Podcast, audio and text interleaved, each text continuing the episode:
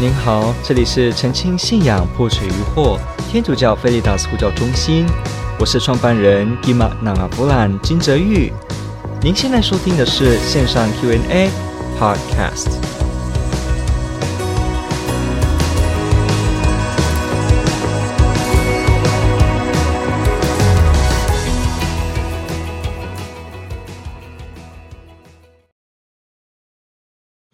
好，今天问题他提到呢是说，耶稣在复活前后的面容外观是否有改变呢？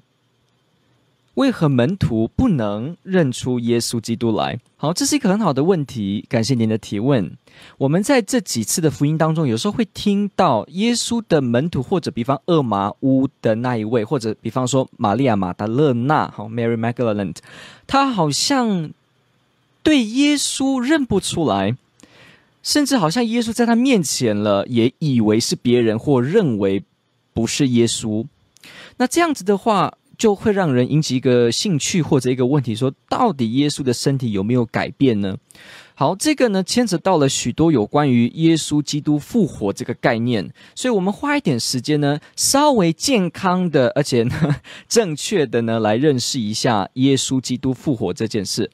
首先，耶稣基督复活，这个复活是灵性的复活，还是是肉身的复活呢？什么叫灵性的复活？灵性的复活指的意思就是指象征的，它只是精神意义上的复活。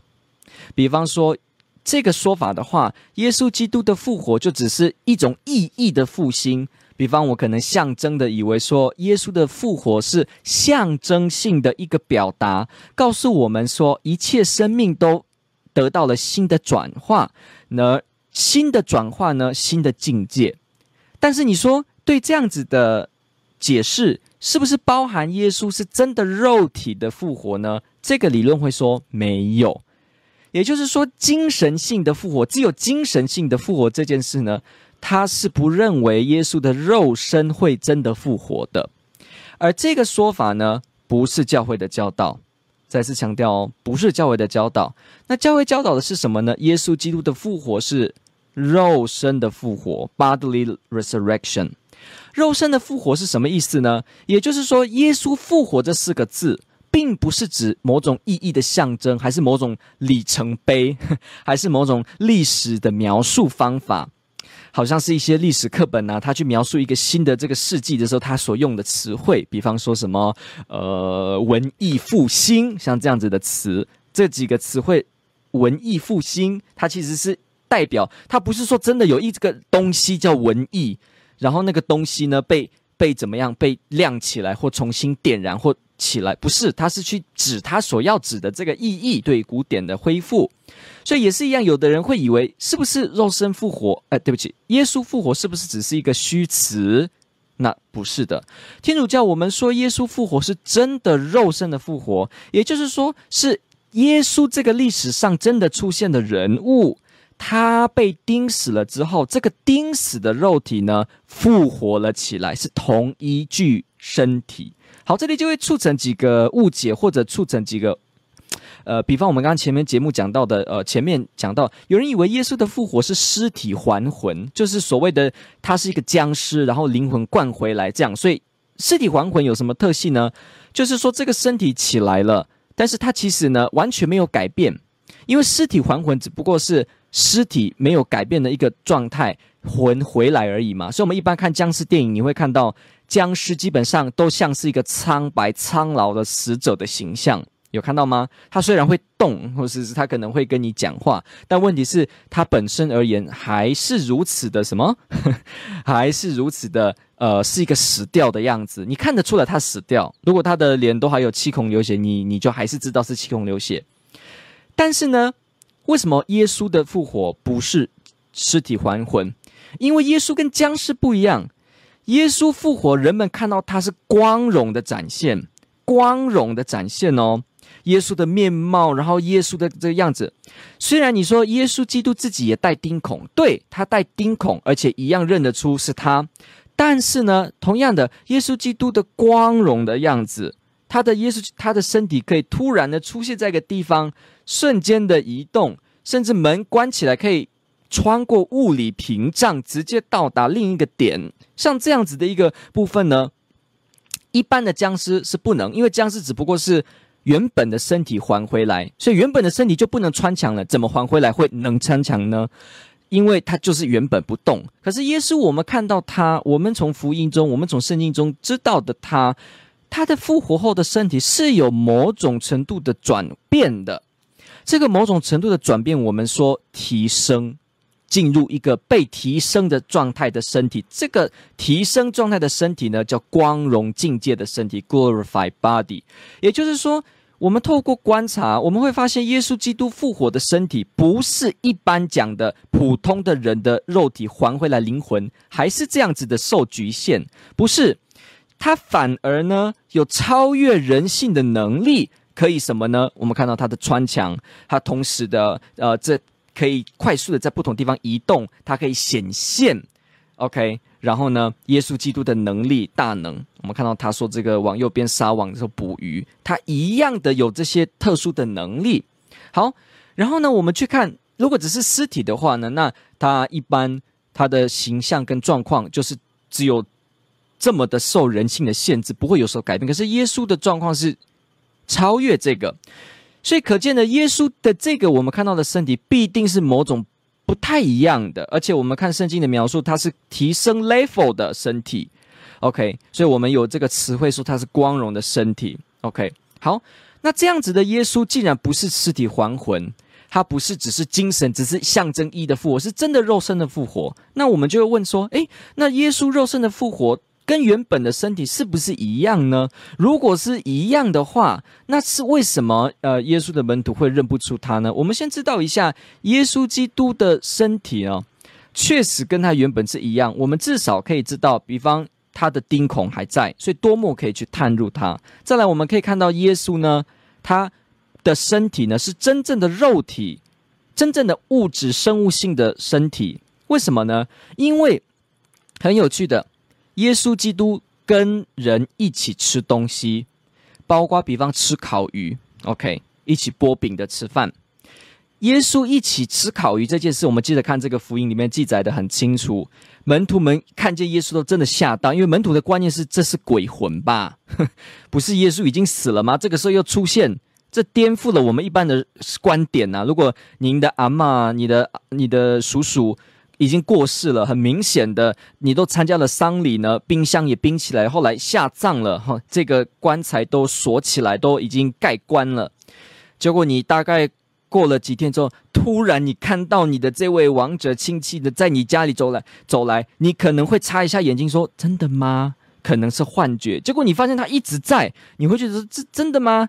结果呢，他可以吃东西，而且东西不是他变出来的哦。是来自真实我们这个世界的东西，比方耶稣要人给他烤鱼，他吃烤鱼。耶稣问了说：“有吃的啊？”给烤鱼，耶稣吃烤鱼。也就是说，如果你看到你的这位死去的王者，他拿你家里你自，比方你自己去田里面摘来的香蕉，你看到。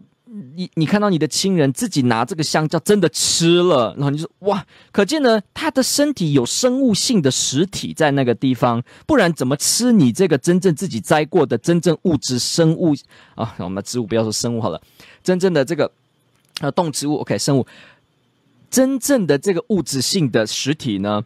所以耶稣吃烤鱼的这个意思，而且耶稣很厉害，耶稣自己也讲说，他自己先回答了说，鬼魂没有肉跟骨头。但你们看，跟我不一样，我是有的。耶稣自己也很清楚知道所谓的鬼魂是什么样的定义。我们说虚无缥缈，像影子般的，然后魂这样跟这个世界是有一种隔阂的。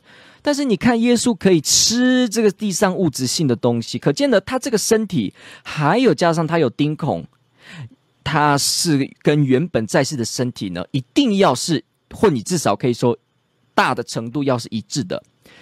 或至少是生物性实体在那个地方，不然你怎么解释这个呃吃烤鱼的时候不会吃了之后就掉下来呢？因为耶稣的身体其实是呃空气性的虚无缥缈的影子，所以吃东西进去就掉下来了，不会，而是真的实质的身体。所以耶稣基督的这个肉身的复活，他的身体呢必定是跟原本的生物性，就是玛利亚呢生了他时的耶稣有人性的这个身体呢躯壳呢。是真的是有的。但是我们同时又看到耶稣的样式，这个复活后的等级被提升，他的这个肉身提高了 level，到达这种光荣性的身体境界。所以，好，我们说耶稣基督复活的身体，既是有肉体性，真实的肉体性、连贯性，再来也有超越性，也就是说，这个身体也是已经被提升的新的境界的身体。OK，OK，、所以呢。我们每个人的这个肉身的复活，我们知道，我们基督徒知道，我们每个人，不管你是恶人是坏人，你是基督徒非基督徒，我们在最后一个所谓的末日审判都会肉身的复活。这个意思就是说，我们将来也都会如此的肉身再次复活起来。所以，我们看耶稣基督是这样子，他复活起来之后呢，一样是他的形象有钉孔，而且人们可以认出他。所以呢，他的身体必定有前后连贯性。我们也一样，我们的复活。也像是耶稣基督，所以当我们肉身也复活的时候，也是一样的，我们也有连贯性，人们能够认出我们。当然，有人会说：“哎，那那是如果我是一个出生的婴儿，我就被堕胎啊。”我啊，不是出生，我还在肚子胚胎，我就被堕胎。那或者说我是一个老年人，我这样复活的时候，我该以什么形象呢？我曾经断过脚，我复活的时候还是断脚的吗？等等的，诸如此类的问题，虽然没有一个信理被教会去断定的去讲究竟是怎么样，但是我们透过教会的这个神学家的反省，以及我们合理的按照教会的教导呢，我们至少可以说。被接受的解释呢，我们会说，一个人他可能在末日复活的这个形象呢，大概是他一个生命当中最圆满。巅峰时期的形式，为什么这样子讲呢？因为肉身复活的时候，我们看耶稣基督肉身复活，它是光荣被提升的境界。所以，如果我们的复活也跟他相似，跟他一样的话，那我们的肉身复活也应该是一个有光荣的一个境界。那这样的境界是什么呢？一个生前就断脚的人，身后如果还断脚，怎么样是？怎么会是提升光荣境界的一个新的样态呢？所以，必定是更巅峰时期，比方。有脚，甚至可能还更健壮，等等的。当然，这是一个神学上的一个推论跟做出的一个可以的一个说法。不过，我们可以了解这是合理的，因为如果说我们的肉身的提升，那应该它出现的形象跟样子是这样子的，在完美的境界当中。所以，你可能曾经觉得，呃，自己可能头发比较少啊，不是这么好看。可是你在复活的时候，你的肉身呢，可以是有最多茂盛头发最。极盛时期的一个样子。OK，好，我们这个地方就不去深入去谈它，因为这是另一个一个主题跟部分。好，耶稣的复活呢，不是尸体的还魂。而且呢，不是象征性，是真的肉身复活，带有连贯性，但是具有超越性。而且我们人呢，将来的这个肉身复活，我们也是像这样子的。所以，我们参与耶稣基督在天主内的人，我们将来的复活也是这样子的，被提升光荣境界的身体。所以，我们末末日的时候复活的身体啊，也不是一般我们会误会，我们以为我自己末日复活的身体也只是尸体还魂，其实不是。不是说尸体还魂，而也是一样全新的面貌的复活，来在光荣的天主呃基督耶稣来临的时候，我们一起去在这个公审判当中见证真终极的爱情。所以我们要了解一件事情：我们的肉身复活。因此，有的人会会去误会或去以为说，那我的身体如果已经怎么样了，火化或坏掉，或车生前被撞死的时候，我的身体怎么样回来呢？会变成一样吗？或者是什么吗？呃，我们就必须了解一件事情：既然复活后的身体是一个光荣超越的身体，所以它是一种超自然性、奇迹性的作用有的。所以既然如此，那我们的肉身在末日复活的时候也是奇迹性、超自然性的去拥有。所以呢，天主可以以他的大能，以我们想不到的方式呢，来呈现出我们最完美那个身体，而这个身体又跟我们原本的身体具有一样的连贯性。好，我们必须去了解一件事情哦。你可能会以为说，我现在长这样，我应该就是长这样，不会变。什么意思？你看我的这个荧幕，你看到我在这边，应该我就是这个样子吧？鼻子这么高，头发这样的颜色，好像是基因已经决定好我的样子。但是，请各位了解一下哦，你的身体每天都在新陈代谢，一直细胞分裂。你的身体其实过了一段时间，可以说你整个身上的细胞都换过一次了。请问你还是你吗？我们说我是我，你是你，你怎么知道你是你，我是我呢？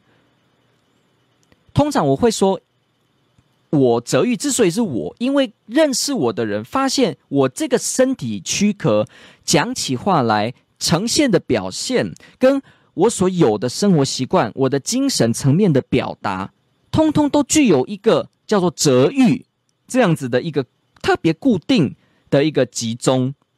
这个集中让你一看见这一组集合，这个集合叫做啊，泽玉的声音、泽玉的样态、泽玉的方式，甚至泽玉的外观的呈现等等，构成你认为你看到这个我的时候是泽玉。为什么我要这样子讲呢？因为请你想想看，如果我的肉身全部都新陈代谢换过了，照理来讲，我的肉身其实也已经换新了，那我是不是就不是我了呢？因为如果我们的观念拘泥在我是我就一定要是肉身保持不动的话，那这样子按照这样的定义拘泥于此的话，那我们肉身一直新陈代谢，你早就不是你了，懂我这个点的意思吗？所以如果你已经换一套了，那你也不是你了。可是我们会说你还是你啊，呃，泽玉还是泽玉，可见得我们断定一。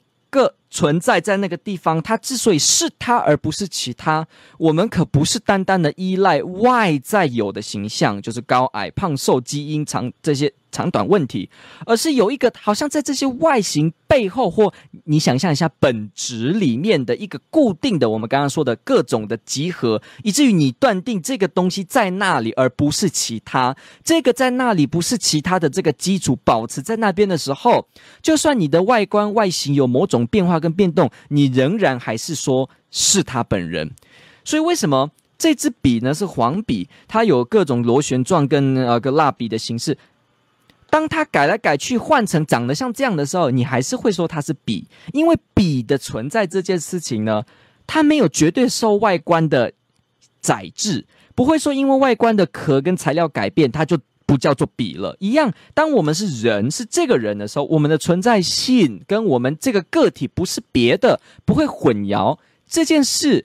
并不依赖我们是不是头发变短变长，那不然我们小时候头发短的叫做泽玉，结果长大头发变长了就不是泽玉了吗？对啊，因为泽玉的话，它就要不动啊，不定，它就要定住在那个地方都不动才能叫同一个泽玉啊。好，这在哲学上讨论叫做这同一性，个体的同一性。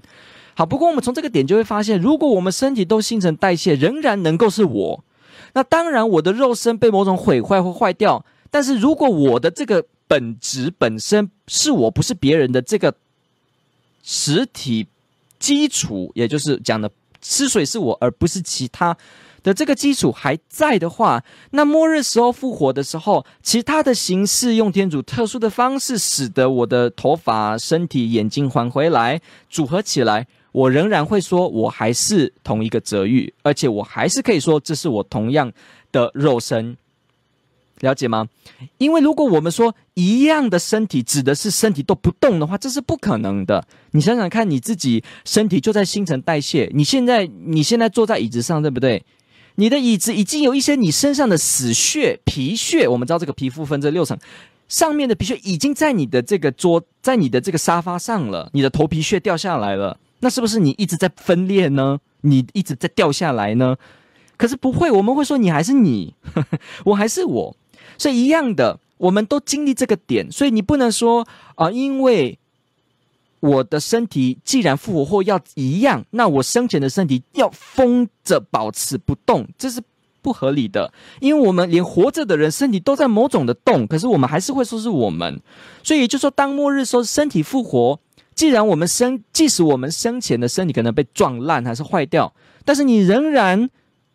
你仍然如果保持这个基础，这个基础是究竟什么？我们这是我们没有完全知道的，我们没有完全可以解释的出来。可是这个基础让你之所以知道我是我的这个基础在的话，比方说这个基础天主呢，这个天主呢保管这个基础，在复活的时候呢，这个基础形成各式各样的方式来组合起我们的肉身。这时候我们还是会说，那个还是一样的我。因为我们活着的时候就是这样如此的在变动，新陈代谢，但是我还是我，所以当末日的时候也是新陈代谢换一个不一样形式或更高 level 形式的这种物质性的时候，你还是会说你还是你。所以，请了解一下哦，这个身体的恒定性、恒变性，我们要细细的看这几个概念，你才会发现其实是没有冲突的。不一定一定要说我的身体是完完全全都要一定静止在一个一刻，这个大概是很困难这样子讲，因为完全绝对的死静止在一刻呢，连我们活着的肉身都办不到这样的事情，所以可见的呢是有办法可以说。将来来世复活的时候，即使我们的生前的身体有某种损坏，仍然能够有一定的基础，而且还回来的身体，可以说仍然还是你，而不是别人。所以是有肉体性的，有连贯性的，也仍然是你，所以不用担心说不是你或者不是肉体了。所以耶稣也是一样，必定带有一种连贯性。你可以说他的身体啊，某些部分天主的奇迹让其中恢复或者是提升，这怎么做得到呢？我们说这是一个奥秘。所以，我们来看一下这个天主教教理《Catechism of the Catholic Church》里面的六百四十五条开始讲。他说，复活后的耶稣透过触摸和一起用膳，与自己的门徒们建立了一个直接的关系。他他请他们辨认他不是鬼神，尤其请他们查验。他给他们呈现的复活后的身体，就是那曾受折磨和被钉的同一身体，因为人带着苦难的痕迹。然而，这个原有及真实的身体，记得哦，他这么英文说：Yet at the same time, this authentic real body，真正属于原本的，没有换过，没有虚假，没有假装，没有伪，好，不是伪的，是真的。这是身体呢？却同时拥有光荣身体的新特性。好，注意哦，at the same time, this authentic real body possesses the new properties of the glory of a glorious body。可见的呢，这是一个同时并存的现象，既是你原本的连贯性，你身体真实是肉体性的，而且有连贯性，而且仍然是你。但同时呢，又拥有一个 glorified body，glorious body，一个所谓的新的光荣的身体。所以，耶稣基督的这个肉身的复活啊，我们说的时候，不是单纯的指僵尸活起来，带有原本缺陷这样子，不是哦，请了解清楚，是复活光荣后的身体。好，所以教理继续说，他不再置身于时空。而能按自己的方式，无论何时何地都可以随时随意临现，able to be present how and when he wills。OK，所以这时候光荣身体的新特性就包括什么？叫？你说，它不受制，不受限于时间空间，它可以按照自己的方式、意愿，无论何时何地随意来临现。注意哦，何时？何地，而且按照自己的方式，好，为什么要这样讲呢？请注意哦，他继续说，因为他的人性已不能再被扣留在地上，如今他只隶属天父属神的权下，也是为了这个缘故，复活的耶稣能绝对自由地照他喜欢的去显现。英文 enjoys the sovereignty freedom of appearing as a he wishes。可见呢，这个主权，耶稣基督拥有，他可以照自己自由的意愿、喜欢去显现。所以教理继续说，比方以园丁的形象或其他为门徒所熟悉的形象，都是为了激发他们的信德。In the in the guise of the gardener or in other forms familiar to his disciples, precisely to awaken their faith。好，请了解一下哦。这里教理呢，就已经告诉了我们，复活后的身体不受限制，天主耶稣基督能够依自己的意愿，为了要激发门徒的信德，给予他们适当的形象，所以比方园丁，比方其他的，可见的哦，教理本身就已经告诉了我们，在福音当中，比方说这个厄玛乌的，呃，比方说这个玛利亚玛德勒纳看到觉得是园丁，厄玛乌以为是这个，呃，是旅客。这样子的形象是可以的，并不吊诡，因为天主复活的身体有这种不受时空限制，所以它可以仍然在我们保持的原有一贯性的肉身跟这个光荣身体的特性下，它以自己的大能使自己呢呈现不一样的形象来接触人们。好，这个我们就了解到一个概念哦，天主是一个伟大的教育家，什么意思？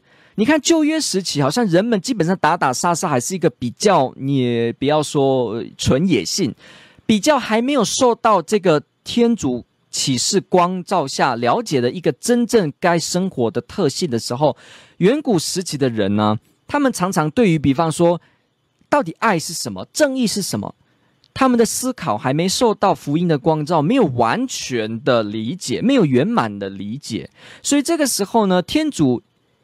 刚刚透过亚巴郎进入在人类历史当中进行互动的时候呢，天主不能一次用很高阶的方式跟人接触。我们看一个教授不能一下子跟一个两岁的小孩讲微积分，这不可能。你必须跟幼童孩子呢去讲解比较儿童版的，你不能把大学论文的方式跟小孩子讲。天主也是一样，当他接触人，说在人性比较。还需要受到陶冶、受到调整的这个状况，还不了解真正不完全透的了解自然的道德律，还是我们说真正人该怎么生活的这种真正的样态的时候，人还处于摸索、打打杀杀、彼此杀戮、怀疑、嫉妒去摸索的这个时候，天主来的时候也用了非常符合我们的方式，以旧约当中好像比较赤裸的方式，天主慢慢的教育。比方天主也用一些以色列人懂的方式，他们懂得这种征战的时候形式的方式，慢慢的呢，让人们好像了解、接触到说，哎，天主与我们在一起，所以我们能接受。慢慢的呢，耶稣天主呢，慢慢的进一步的给予启示，不断的调高程度，所以以色列人慢慢这。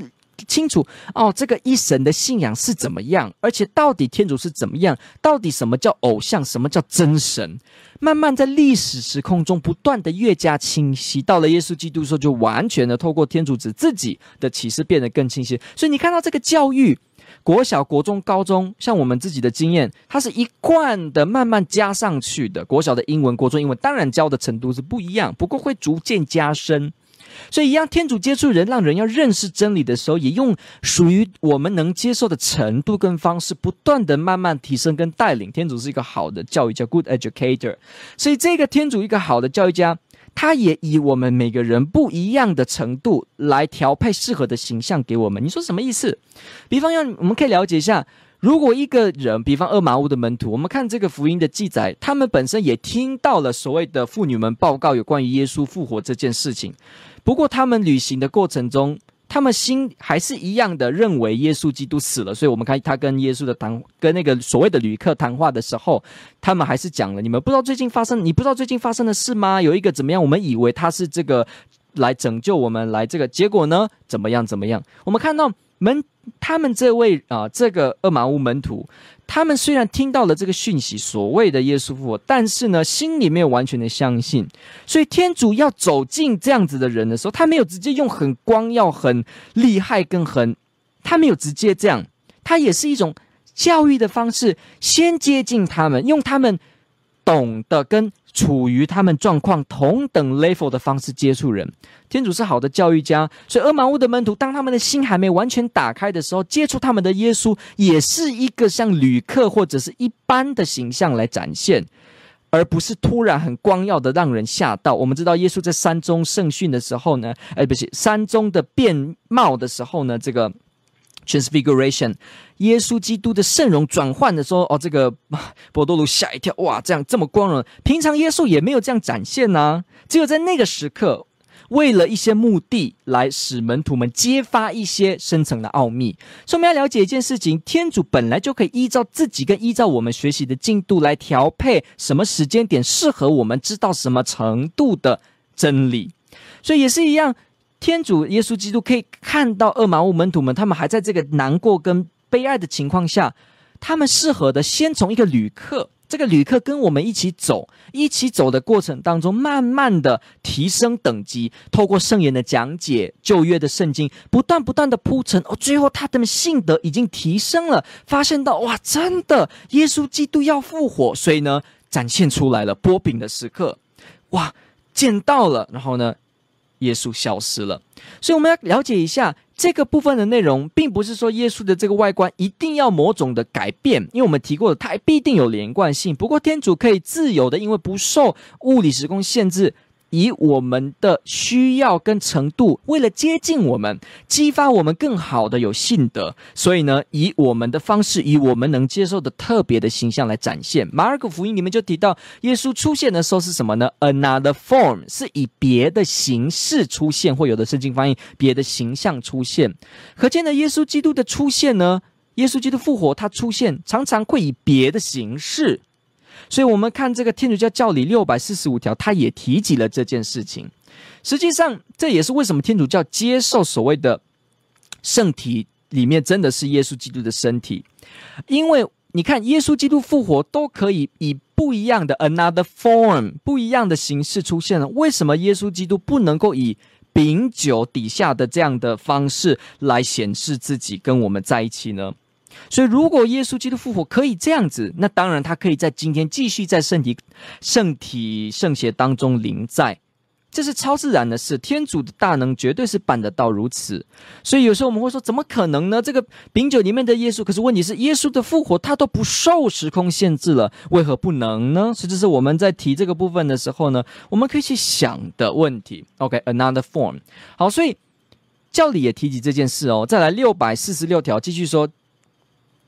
嗯，基督的复活并非恢复尘世的生活。好，请记得，不是尸体还魂，不是普通的一个旧的身体再起来而已，不是。比方说，照理说雅呃这个雅伊洛的女儿那因的青年或拉扎路，我们这些形象看到的是比较标准的这个尸还魂。比方拉扎路出来的时候，身上还裹着包裹，像这样子的情况。好，还是属于人的限制，所以。拉扎路复活了，所谓的复活，但是拉扎路后来还是死了。但是耶稣是他复活了，没有再死，不一样的状况，已经逆死了。我的意思是逆，相反的逆，逆着死，不再有这样子的情况了。但拉扎路本身，他还受限于这样子的规矩，生物性死亡的自然的这个定律。好，所以呢，教理继续说，OK。但到了某个时刻，我中间跳了一段哦。到了某个时刻，他们又会重新死去。他指的是这些我刚刚讲的例子，拉扎路。接着，基督的复活本质上则完全不同。注意哦，在他复活的身体上呢，他从死亡的状态进入另一个超越时空的生命。耶稣的身体在肉身复活时，充满了圣神的德能，在他的光荣中分享天主的生命，以致圣保禄说到基督的时候说，能称他是天上的人。好，所以耶稣的复活这个本质啊，OK，是跟其他这种僵尸还魂不一样的本质哦，还是进入了另外一样的一个状态，进入另一个超越时空的一个生命状态。好，所以我们前面解释过。接着呢，教理九百九十七条，请看一下。复活究竟有什么意义呢？究竟有什么呃意义？死亡就是灵魂跟肉身的分离，使人的肉身堕入腐化的过程，而他的灵魂却与天主相遇。虽然灵魂仍在期待与他受光荣的身体肉身结合，天主以其全能决定性地赐再赐给我们的肉身不可朽坏的生命，使肉身因耶稣的复活而再度与我们的灵魂结合。九百九十八条，谁会复活呢？所有死去的人，行过善的复活进入生命的，行过恶的复活而受审判的。再来九九九，如何复活？基督是连同他的身体一起复活。好，比方他就引用路加福音二十四章三十九节：摸我的手跟脚，看我的手跟脚是我。好，但他并不因此而返回尘世的生命，同样在他内。那些现今具有身体的人都要连同身体一起复活，所以是连贯性是真的肉身复活，仍然是我的这个我复活。不过这个身体将会转化为荣耀的身体，成为属神的身体。哥林多前书十五章四十四节。所以可见呢，这个复活呢，转化了成光荣的身体，既有原本身体的真实性跟连贯性，同时也有提升性，不冲突的。可是有人要说这叫理。死人将怎样复活呢？他们将带着怎么样的身体回来呢？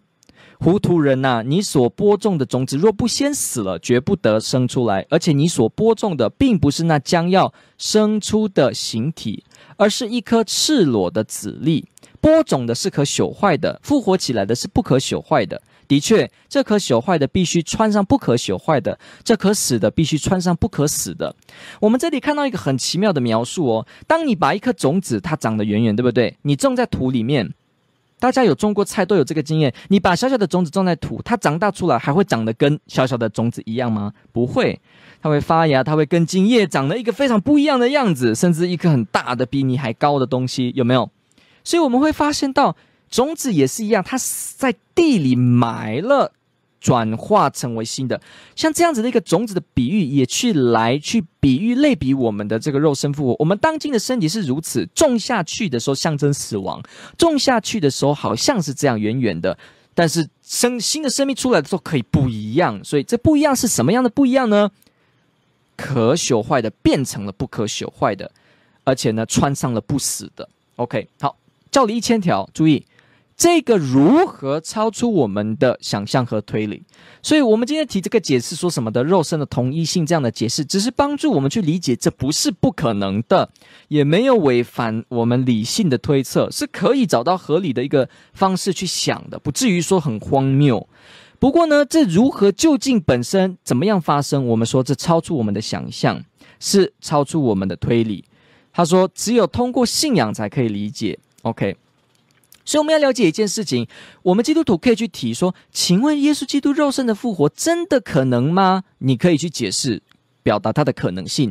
你说他复活之后身体前后一贯吗？一致吗？你也可以解释这一致性的合理的理由。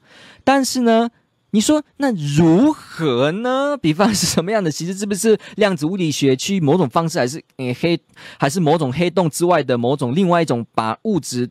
吐出来的这样子的一个所谓的洞，然后呢，新的方式造成不知道，OK，不知道，所以呢，基督徒这个地方就会说这是奥秘，它超越我们的经验，我们不是什么东西都理解，我们仍然靠天主的启示。比方，我们不能用我们自己的理智，最后得出啊，真正的有三位一体是天主，没办法，我们的理智可以推测知道天主的存在，而且确定天主的存在性，但是你说这个存在。就是三位一体的这个方式，这个就超越我们的理智了。我们没办法推测，就跑到这边。不过呢，启示呢，让我们可以明白是如此。好，所以这也是一样的道理，在这个地方，我们可以知道肉身复活没有违背理性，而且这样的连贯性也可以有方法。OK，不至于是这样。不过呢。我们每个人如何这个究竟是什么样的 model 去解释它呢？什么样的一个啊，就物理的这个原理解释它呢？这超出我们理智，所以基督徒在解释这个部分也要懂得刹车哦，也要懂得踩刹车。什么地方我们要说这是奥秘，我们自己都要期待天主的启示跟将来，而不是说什么都我们都以为这已经全部解释透了。不过至少我们可以在荒谬跟感觉人们认为不合理的地方。发现它是合理的，发现否定它的话还更不合理。我们可以有这样子的方式，所以不是我们互教学的跟很多神学的探讨就在这个地方。好，那呃，我们来看一下这几这个问题的几个几个可以回应的前后的面貌有没有可能改变呢？教理认为它可以以自己的形式意愿按照我们的需要来做改变。其实这个多玛斯在他的神学大全里面也去提出类似的这个解释。OK，好，那。为何门不认不出他来？呃，其实我们从几个圣经的点也可以去发现一些很有趣的点。其实我们有时候看圣经的前后，你也可以自然的发现，其实是有理由的。比方说，呃，我们看这个路加福音二十四章就有提到，比方耶稣啊，二十四章二十五节，耶稣于是对他们说：“哎，无知的人呐，为先。”为信先知们所说的一切话，你们的心竟然这般迟钝。默西亚不是必须受这些苦难才进入他的光荣吗？可见的门徒们知道是怎么一回事。问题是说的我们的心还是迟钝，这个迟钝性 dullness 有时候也让我们很难去明白。这个我们一般的经验也都知道是如此。有时候你的这个公司的文件已经到你的手上了，你的桌子办公桌已经堆这些文件了，你看一看看一看，你还是理不出头绪。所以你看过，你听过，结果你没有头绪，仍然不能理解。这是人的认知能力会有的缺陷。所以就是说，一个人的迟钝，迟钝的原因有什么呢？可能很多，对不对？你疲劳、疲累啊，还是说你太过难过，还是你分神？你昨天喝酒，对不对？还是说你处于一种呃精神出现状况，还是你真的有智能方面的判断的方面？比方你如果本身有智力的不足的问题，那你当然也会有这种情况。或者呢，你的心硬，比方一直认为这不可能，不可能，不可能，不可能。呃，我们举一个比方，一个例子好了。今天在一个命案现场，你的孩子，这是假设，你的孩子沉尸在你眼前，可是你上一刻明明还在跟他讲话，现在沉沉尸在你眼前。有些人看到了之后，看到喽，他仍然会说：“有吗？”你知知道我意思吗？严重到没办法接受，感官已经接收到的资讯不能接受，这是人心里会有的现象。心理学也有这样子的一个解释：我们的心处于一个怎么样的心智状态的时候，会延缓或没办法让我们的记忆进行下去，会的哦。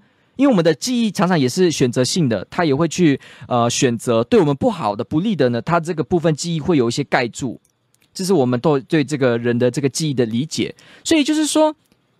像这种情况，还是你说听到某些事了，你已经看到，但是你说没有吧？不可能吧？处于这种状况，所以即使出现了，但你不一定会完全的认知它。这事情也常常会有的。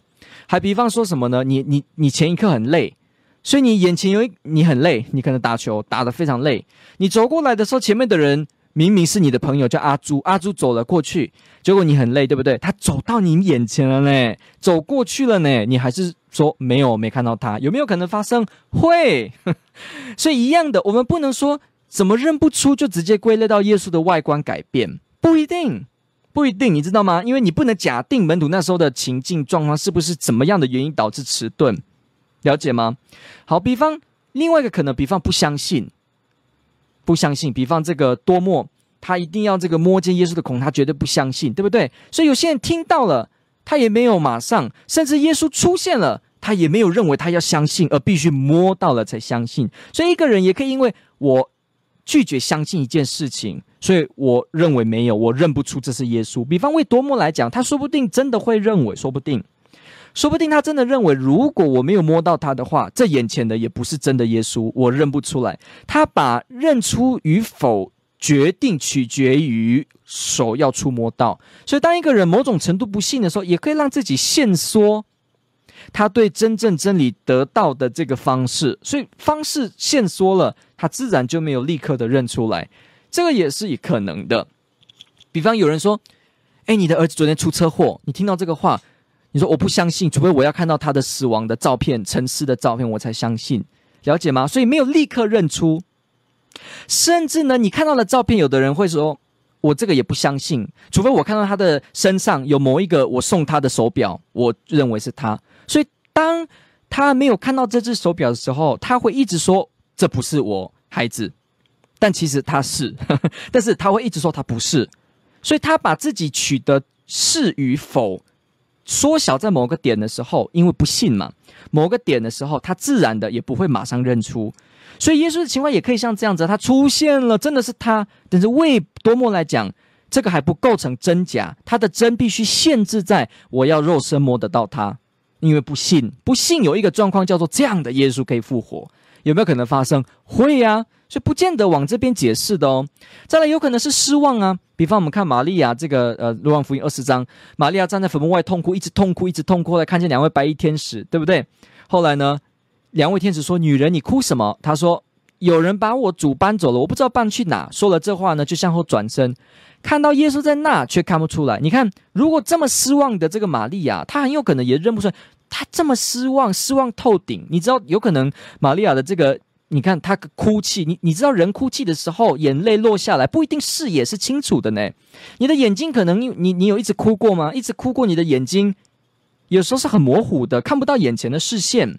同样的，玛利亚也可以是这个情况，她一直哭啊，然后揉眼睛，还是说她的这个衣服啊盖住种种原因，她没办法直接看出这是耶稣。所以也许耶稣没有用另一个形式。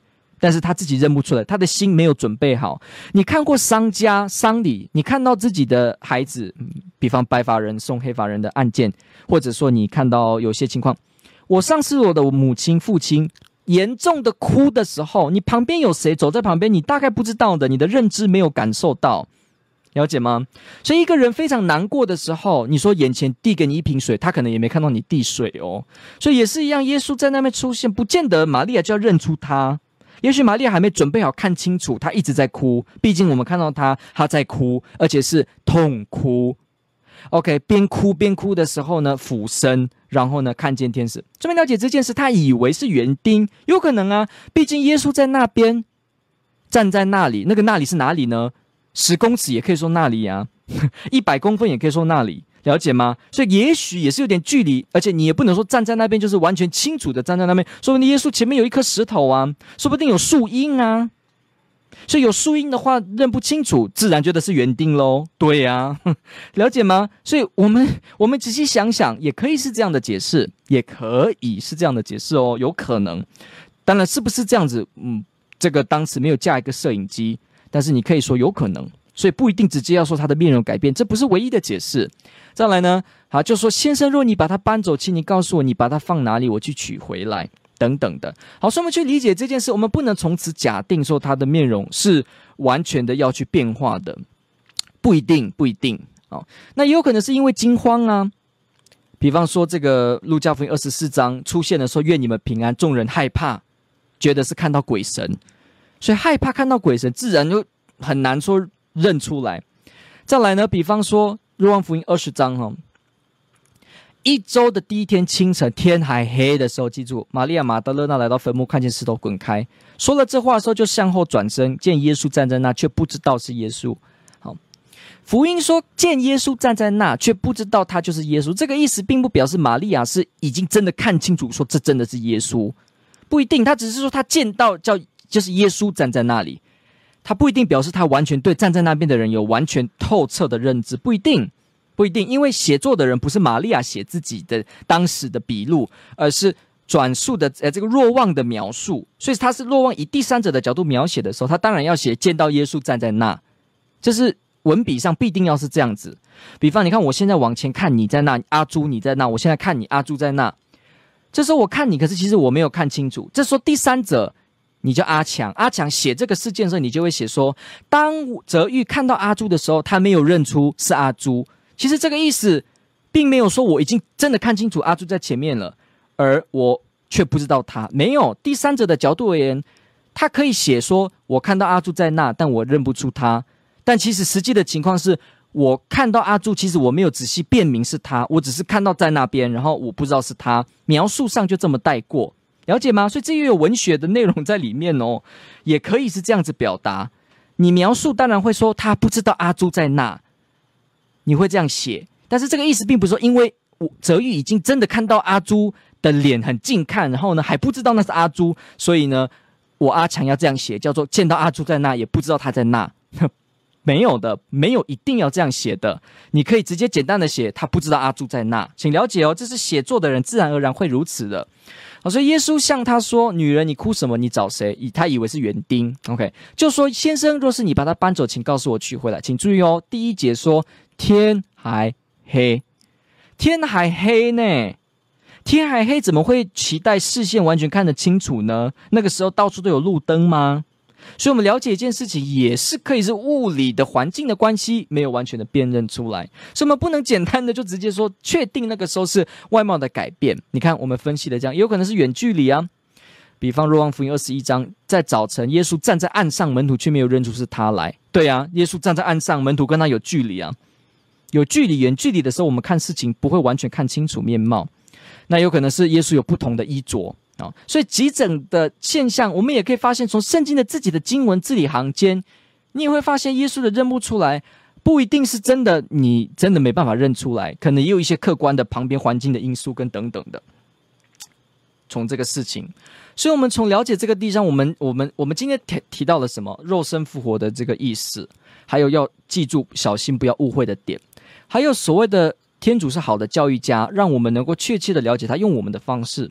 再来复活的耶稣的身体带着特殊的光荣性，可以以特别的方式跟我们接触，所以他可以用 another form，他开始用别的形象，而不违反他仍然是他的定理，不会。再来呢，我们还发现，也许他客观环境跟因素，他就是刚好没有认出来，不代表要解释成他的面容跟外观会被改变，而也没有必要再进一步解释成，因为他的外表改变，所以耶稣不是真的他，所以耶稣没有肉身复活，所以耶稣只是精神性的复活，只是象征或者是 vision，所谓的精神的这个心灵里面出现耶稣的这种，不是实质在空间里面可以看得到摸得到的这样子的复活，也不是，了解吗？有些人会这样解释，一步一步就解释到这样，所以最后就说耶稣基督的复活。这四个字“耶稣复活”其实本身只是精神性的，这不对，不一定。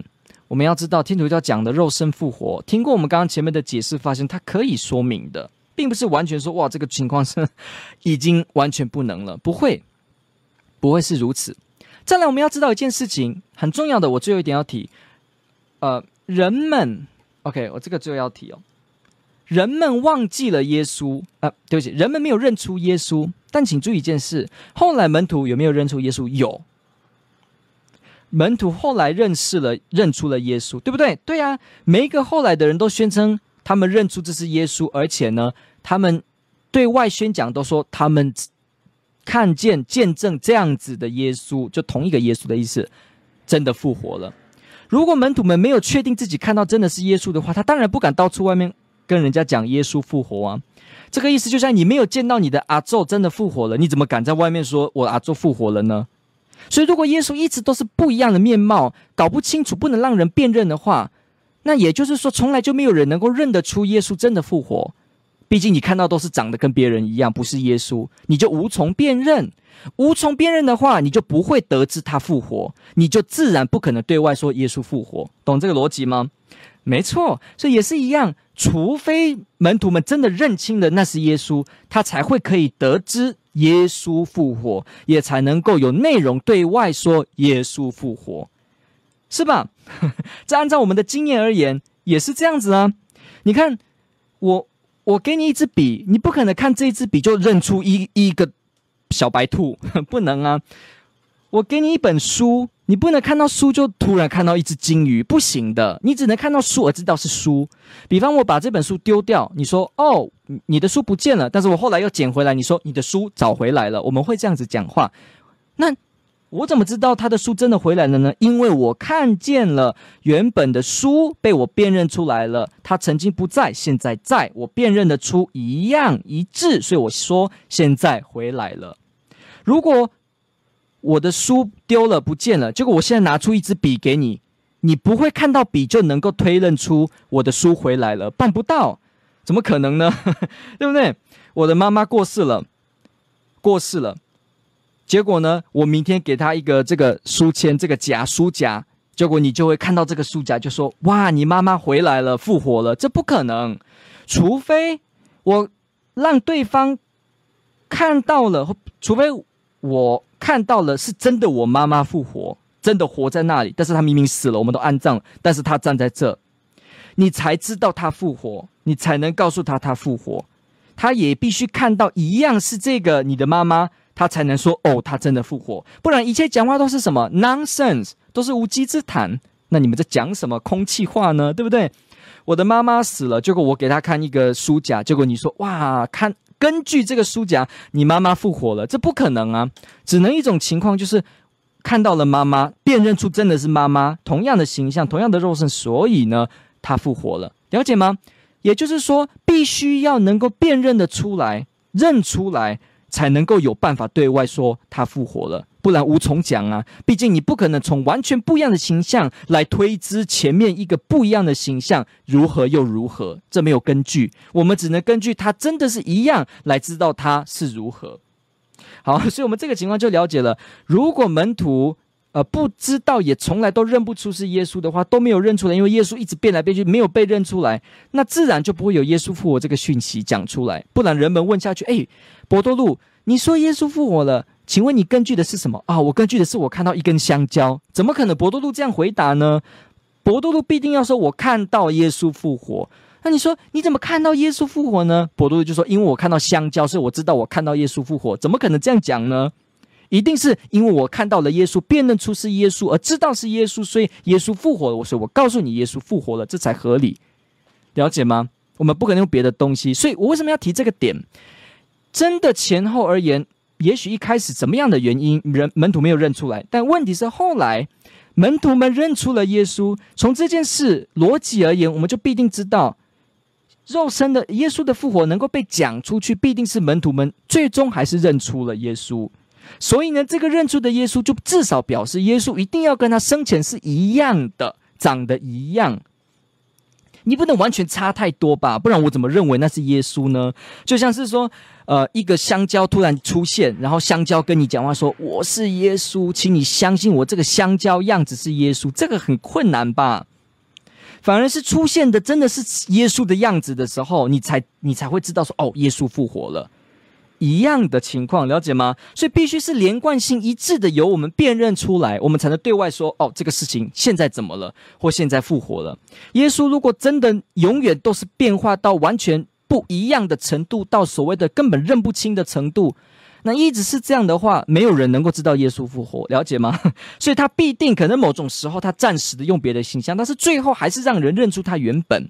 原本的意思就是认出他跟他钉十字架之前是一样的，是真正的他。所以为什么福音要提出他的钉孔，指出这个前后是一样的？不然你突然看到别人没有钉孔，你怎么还会觉得是耶稣呢？从这个道理也一样，一定是一贯性的，我们才能看到说现在怎么样。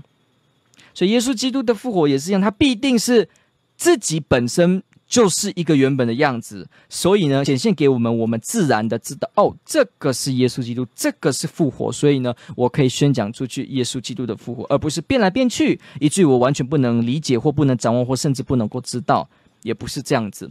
OK，好，所以我们要去理解一件事情，就是。我们从这几个点呢、发现到哦，耶耶稣的复活，我们可以去多重的去做这个理解，仍然可以去为肉身复活 （body resurrection） 呢去做捍卫，而且去做解释。希望这多方面的细节跟资讯呢，能帮助你在跟一些小朋友，还是跟年轻人、跟呃非基督徒理解这个事情的时候，你可以提出这几个观点，也让他想想看，诶，这是有可能的。OK，感谢您的提问，这问的非常好，祝爱您。好，所以呢，我们今天的这个题目呢，呃，我们今天的直播节目呢，大概就在这个地方要告一个段落了。我们今天特别处理的这个题，就是耶稣复活前后的身体呢，是不是改变的？是不是因为变化，所以认不出来耶稣？所以我们也了解了耶稣复活这件事究竟该怎么样去理解，或者是说哪些点是误会的？还有所谓的耶稣的复活，是不是不是只是单纯的僵尸还魂？我们都做这个地方做了说明，所以我相信在这复活庆祈其中，我们要去理解哦，我们要去理解到这是一个很重要的一个喜乐的讯息，因为你看，一个我认为人死了就如灯灭，但是当我看到耶稣复活，我看到一个人复活了，这时候我的世界观就会改变，我就会说，原来人是可以复活的。可是如果只是如此的话，这个还不够。因为我们看到拉扎路复活，他后来又死了，所以我们可能只会觉得哦，人可以起来一下，但是他又会死。但是你如何理解到永远不再死，而且光荣的境界更高 level 的等级呢？你必须仰望耶稣。也就是说，因为耶稣基督独特的复活方式，让我们对死后的世界有一个更不一样的理解。如果只是拉扎路单纯的复活，或者是我们现在说的这个濒死经验复活的人回来的人。一个完全不相信的人，他可能仍然会觉得，哦，也许这就是我们身体的自然现象吧，可以这样，但是后来还会死。但是当你看到可以这样活着，而且光荣又穿透又这样子不受物理时空限制，就会更彻底的颠覆你的观点，发现到原来人死后，第一个不只是死后就没了，我反而还可以继续活，再来我还能够回来，而且仍然是我，再来。这样子的复活还能够是提升 level 的身体，新的等级光荣的身体，哇哦！所以这个事情呢，如果是真的。如果是真的，那就表示我们对死后的世界就不再是悲观的。我们将来都分享天主的生命，得到完整超越性的这个境界。我们的身体就这样在这个最完满的状态光荣当中。所以你现在的身体也许不是很好，也许你常常受到你身上某些肢体方面的呃，你感觉到很辛苦、很累。可能你身上的某些器官呃出现状况，天生不是很好的发挥，你可能会觉得很辛苦。但是我们通过这个点都知道，将来都能够飞奔疾驰，都能够展现出人最完美的面貌。为什么呢？因为光荣复活的身体透过耶稣基督向我们展示了，原来人也可以如此。因为耶稣给我们先例例子，啊，福音说，我们圣经说他是死，他是复活的出果，第一个出果出果就是对吗？第一个果实哈，长出来的果实是第一个，所以我们看到 model 就自然知道我们将来也能够这样子，这是一样的。如果我的旁边的朋友吹口哨，你自然就会知道哦，原来人可以吹口哨。如果人永远都不知道我们可以游泳，就会有人游泳了，你就会说啊，原来人是可能游泳的，因为有他游泳当例子一样。原来人是人死不是如灯灭，而且原来人真的是可以这样光荣境界，超越我身体的极限。为什么？因为有例子，例子是谁？耶稣基督。所以请理解一下，为什么基督徒很喜欢去看耶稣基督的复活，来理解到我们自己未来的来世，因为这就有这种逻辑前后的关系。我看到例子，所以我知道会怎么样。耶稣的例子也让我知道，哇，我们将来呢跟天主在一起，我们走天主的生命，我们也是如此的。所以人死不如灯灭，死亡不是一切都没有，不是绝对的绝望，将来都是如此。我们可能会说，在我们生命当中遇到这种，呃，很大的这种呃车祸事件，或者是世界的社会界案例，我们觉得好辛苦。但是值得安慰的是，将来我们在天主内分享这个真正的荣耀的身体的时候呢，我们整个人也在其中。光荣的活出灿烂的笑容，所以这是一个非常值得安慰，使得我们能够将现世还遇到的这些辛苦呢，有希望可以看着，有希望可以安慰，而且有盼望，而且让我们知道真实是如此。所以，如果耶稣复活是真的，那就表示我们真的时候不是灯灭，也不也就表示绝对不是无神论，也绝对不是纯物质主义 （materialism），也不是说人一切都只是物质性的，也没有。反而去指出了精神世界，指出了有天主。可是我们透过圣经的记载，我们透过对耶稣的认识，我们透过对其中的考证，我们知道耶稣的肉身复活是真实的。这个真实性呢，使得我们相信耶稣在世上所讲的教导，包括所谓的“我是道路、真理跟生命，除非接近我，没有人可以到父那里去”。耶稣的这些非常 distinction 的教导，非常独特的教导，因着耶稣基督的复活，验证了这个话。一般人讲话的时候，你可能不太相信。你说你有公信力吗？对不对？但是一个人说讲了一个了不起的话，比方我说我的国库有一万，我国库有一兆，哎，对不起，不是我的这个存款有一兆，你说怎么相信呢？但是看到我家里买有车有房，都是最高等阶级，我还拿出来一大堆钱，你就会发现这个可以证明我的说法一样。如果你是天主，你应该能够行人类非常办不到奇妙的事情。所以也是一样，复活这件事情奇妙超越人的理解，怎么样子肉身再复活，而且不是只是还魂的僵尸，竟然是超越的身体呢？是这样子呢？光荣的方式呢？可见得这个，除非你这个人不一样，或至少为不信者而言，你一定不是普通人，至少他们会这样相信。而我们再仔细看这个资料 data，你发现到这个不是普通人的耶稣基督有这样子的复活。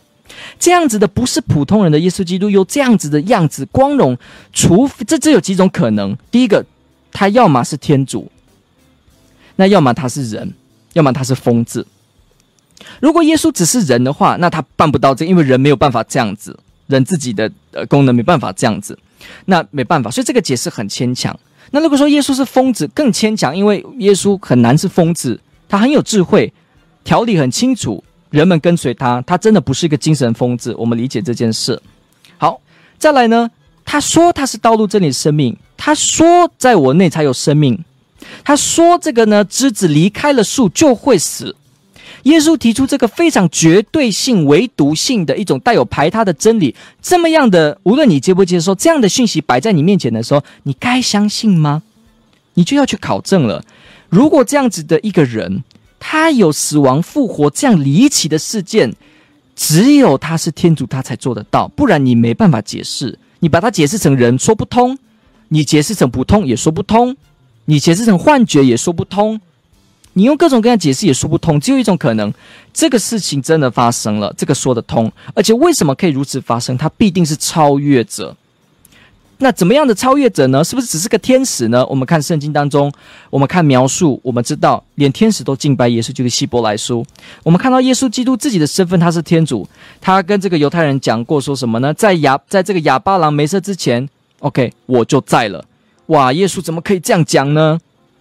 我们理解耶稣说得很清楚，让自己跟天主同等的地位。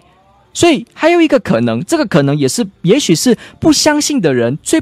不敢接受，但是也许就是事实的，那就是他其实就是那一位天主，所以他讲的是实话。他说了，他之前就在，他说了，而且的做了只有天主办得到的这种超越的事情，复活而且光荣性这样的展现，耶稣基督。所以呢，他真的是这样，而我们竟然竟然不相信他，所以了解吗？毕竟这个事情只有真或假，你不能说耶稣完全是假，你也不能说他毫无理由的呢，就必定没有复活，必定不是天主。你不能直接这样讲。如果直接讲而不经过考证，那你是迷信。了解吗？那你是迷信，因为你没根据就这样信，这是迷信。这个反而是迷信。你说耶稣哦，不可能，他怎么可能复活？他怎么可能是天主？绝对不可能。根据在哪里呢？我说不可能就是不可能。那这个叫独断，这个呢是迷信。OK，如果真的是科学精神、验证精神，你就会去推敲、理解、去推理。耶稣也有可能是真的啊。那我们看他真的真吗？他的复活事件，他出现了这个独特的见解，他做的这些事情。他的真诚让许多人见证说他复活而跟随他，他是真的吗？请你想看看这个假的几率有多少呢？假的事情很容易就被淹没，就被解释掉了。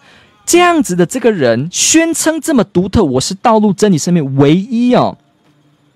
耶稣这样的宣称摆在你眼前，也许你不一定感觉能接受，但问题是事情的真假不一定要照你跟我的感受。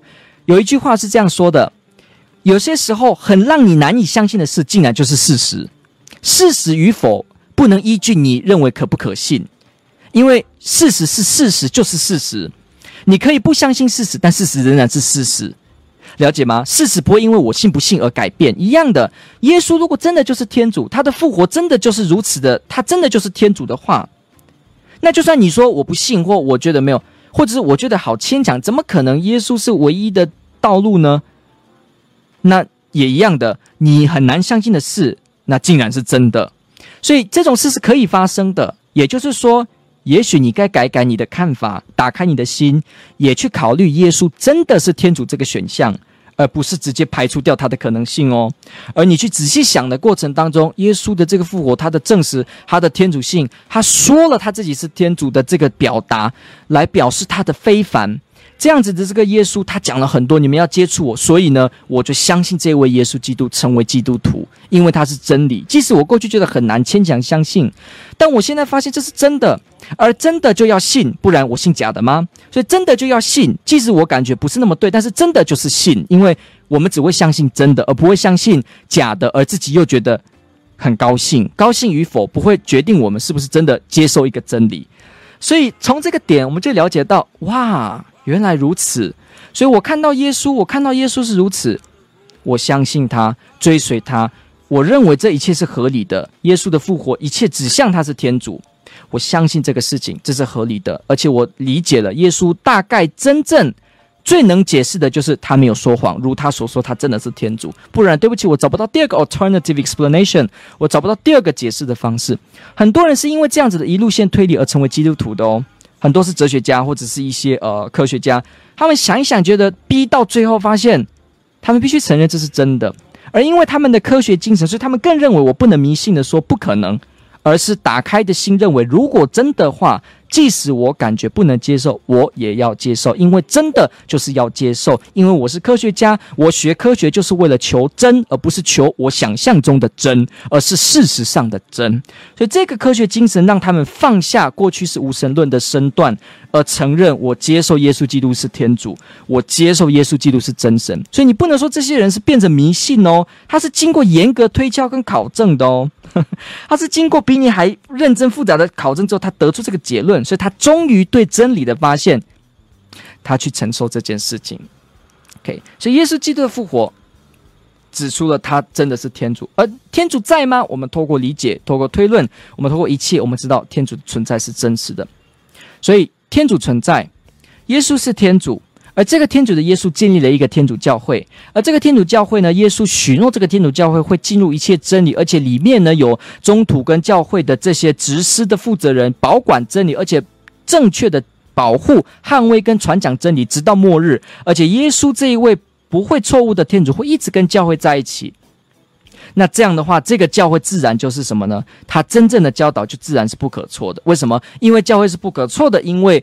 许诺教会不可错的来自耶稣，建立教会的来自耶稣，赋予教会这个特恩的也是耶稣。而耶稣凭什么？因为耶稣是天主，他真的是天主。而为什么可以相信他是天主呢？因为我们透过很多方面来理解而知道，而天主呢是存在的。所以一路上一路上，你从上而下，从下而上，从左而右，右而左，连来连去，你就发现哦，所以为什么 Why be Catholic？为什么我要成为一个天主教的基督徒？从中你就会发现这个思路是这样子倒过来的：相信教会，因为相信耶稣；相信耶稣，因为相信耶稣的许诺跟他自己的身份；相信耶稣的身份，天主，因为我们知道天主是存在的。OK，感谢提问这个部分呢。